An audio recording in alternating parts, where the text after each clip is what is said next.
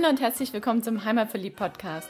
Der Podcast mit den besonderen Tipps für dein Wochenende in Stuttgart, in der Umgebung und auf der Schwäbischen Alb. Hier findest du das Passende zum Abschalten, Kraft tanken, Spaß haben, für Bewegung und Entspannung und Tipps und Tricks, was du alles dafür brauchst. Wir sind Susi und Frank Reiser, deine Hosts für diese Podcast-Episode und wünschen dir viel Spaß beim Reinhören und später beim Aufstöbern des Besonderen.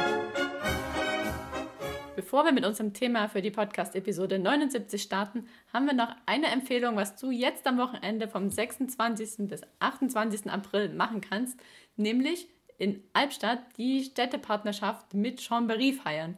Die wurde vor 40 Jahren gegründet. Damals haben Kriegsveteranen sich getroffen, die im Elsass gegenüberstanden und haben entschieden, dass sie lieber Freundschaft schließen, als weiter gegeneinander kämpfen. Und so bestand diese Verbindung bereits und weil in den 70er Jahren auch Städtepartnerschaften in waren, haben dann Chambéry und Albstadt sich zusammengetan zu dieser Städtepartnerschaft. Und das ist jetzt 40 Jahre her und darum gibt es am Wochenende eine große Jubiläumsfeier, die am Freitagabend mit einer Jubiläumsgala startet für geladene Gäste. Und am Samstagabend, da steigt die Party in der Zollern Albhalle in Albstadt-Teifingen ab 20 Uhr mit der Band Bounded Blue. Und es gibt noch ein schwäbisches Buffet, wo man ordentlich schlemmen kann. Die Karten gibt es bis Samstag 12 Uhr in der Touristeninformation in Albstadt und dann an der Abendkasse auch noch Late-Night-Tickets ab 21 Uhr. Die kosten dann 15 Euro und die normalen Tickets kosten 19 Euro und die sind sogar einschließlich Essen. Also wer jetzt rechnen kann, weiß, das Essen ist quasi fast geschenkt. Also genau das Richtige für den Schwabe. Und noch ein bisschen was zur Band. Die Köpfe der Band sind Wolfgang Fischer, Arno Haas, Florian Dormann und Andy Scheu. Und am Gesang werden sie an dem Abend begleitet von Special Guests wie Britta Medeiros, die bekannt ist bestimmt unter allen SWR 1-Hörern aus Pop und Poesie in Konzert und die Jasmin Roth aus Hechingen. Und die Band spielt ein breites Spektrum aus Pop, Rock und Partymusik, die sie covern. Und es soll eine richtig, richtig coole Party werden. Und wenn du noch Bock hast, Samstagabend feiern zu gehen und gut zu essen, dann hol dir unbedingt bis 12 Uhr Samstag in der Touri-Info in Albstadt deine Karte. Und wenn das eher nichts für dich ist oder du zusätzlich noch mehr Musik willst, dann geh am Sonntagmorgen 11 Uhr in die Festhalle in Onstmettinge. Dort spielen nämlich 87 Musiker im Alter zwischen 10 und 20 Jahren aus Albstadt und aus Chambéry unter dem Titel Alpcherie Matinee. Da ist der Eintritt frei und ja, nachdem du dir all die Musik angehört hast, Party gemacht hast, dann sagen wir jetzt raus aus der Festhalle, geh mal wandern und da bietet sich eine Tour, die in der näheren Umgebung ist ganz besonders Stimmt's? So, jetzt genug mit Werbung, denn wir haben die Empfehlung, geh auf den Draufgang Hossinger Leiter in Albstadt. Das ist ja gleich ums Eck von der Veranstaltung, das kann man gut miteinander verbinden. Denn wir waren erst vor kurzem dort am Ostermontag mit meinen Eltern. Genauso ist es. Da waren wir auf dem Draufgang Hossinger Leiter. Das ist einer der Premium-Wanderwege um Albstadt drumherum. Da gibt es ja noch weitere. Vielleicht erinnerst du dich an unsere Podcast-Episode 70. Da waren wir auf einem der zwei Winterwanderwege, nämlich auf dem Wintermärchenwanderweg unterwegs. Dann gibt es jetzt seit kurzem noch einen Familienkurzwanderweg mit vier Kilometern, das Draufgängerle Hexenküche.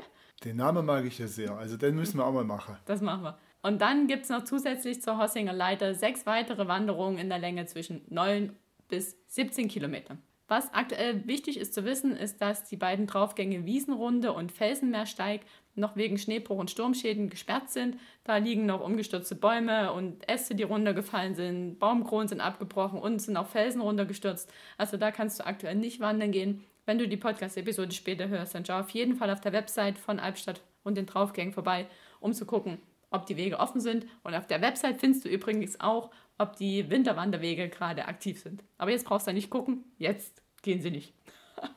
jo, so sieht's aus. Und die Draufgänge Wiesenrunde und Felsenmeersteig, das sind ja sehr beliebt. Aber wenn man die jetzt nicht machen kann, weichen wir jetzt eben aus auf den Draufgang Hossinger Leiter und der startet an der Draufganghütte Brunnetal in Albstadt-Laufe und hat nur eine Länge von 9 Kilometer, aber der hat einen Aufstieg von 458 Meter. Also ist ein Rundwanderweg, die geht es ja dann nachher wieder runter, die 458 Meter. Parken kann man sehr gut auch an der Draufganghütte.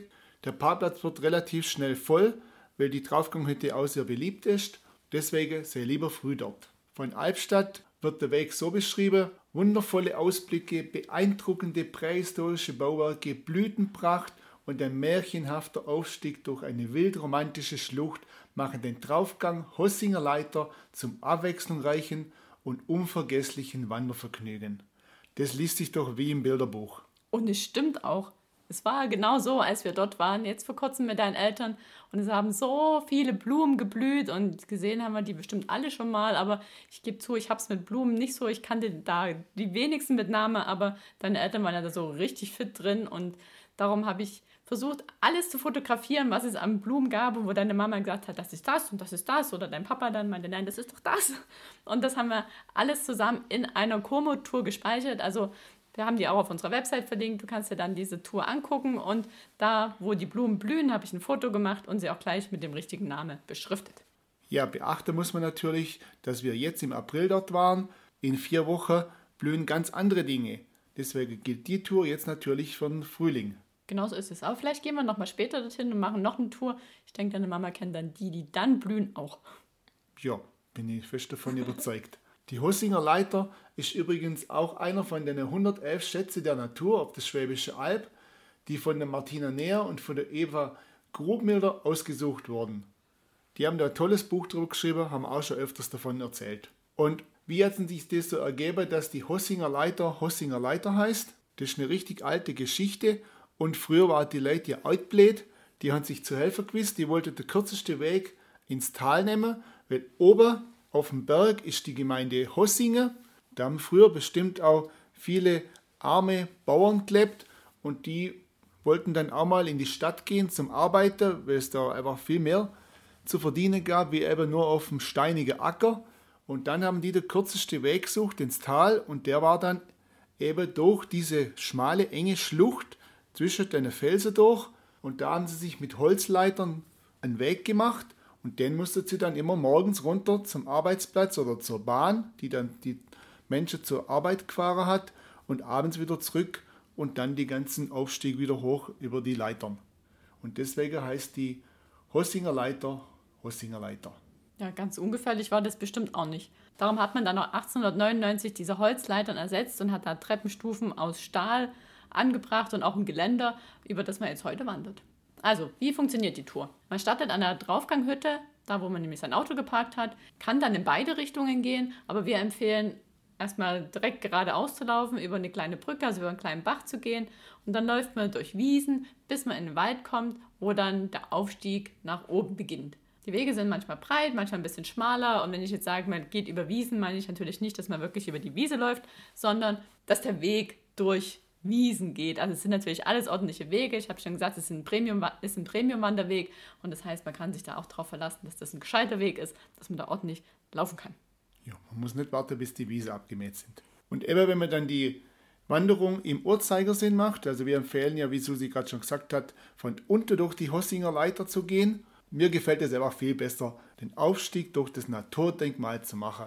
Und so erreicht man dann nach drei Kilometern die Leiter für den Aufstieg Unterwegs lädt dann eine Schutzhütte mit Grillplatz zum Pausieren ein. Wo wir da ankamen, haben gerade andere ihre Würstle auspackt. Wir hatten leider nichts dabei. Wir haben Apfel und Banane gefespert. Ja, ich hätte auch gerne Würstle gegessen. Weiter oben an der Draufkante stehen auch wieder immer wieder einzelne Bänkle. Da kann man dann auch wieder pausieren. Es bietet sich öfters mal die Möglichkeit, den Blick in die Landschaft zu genießen nicht nur unterwegs die Blume anzugucken, sondern einfach mal hinzusitzen und den Blick in die Ferne schweifen zu lassen.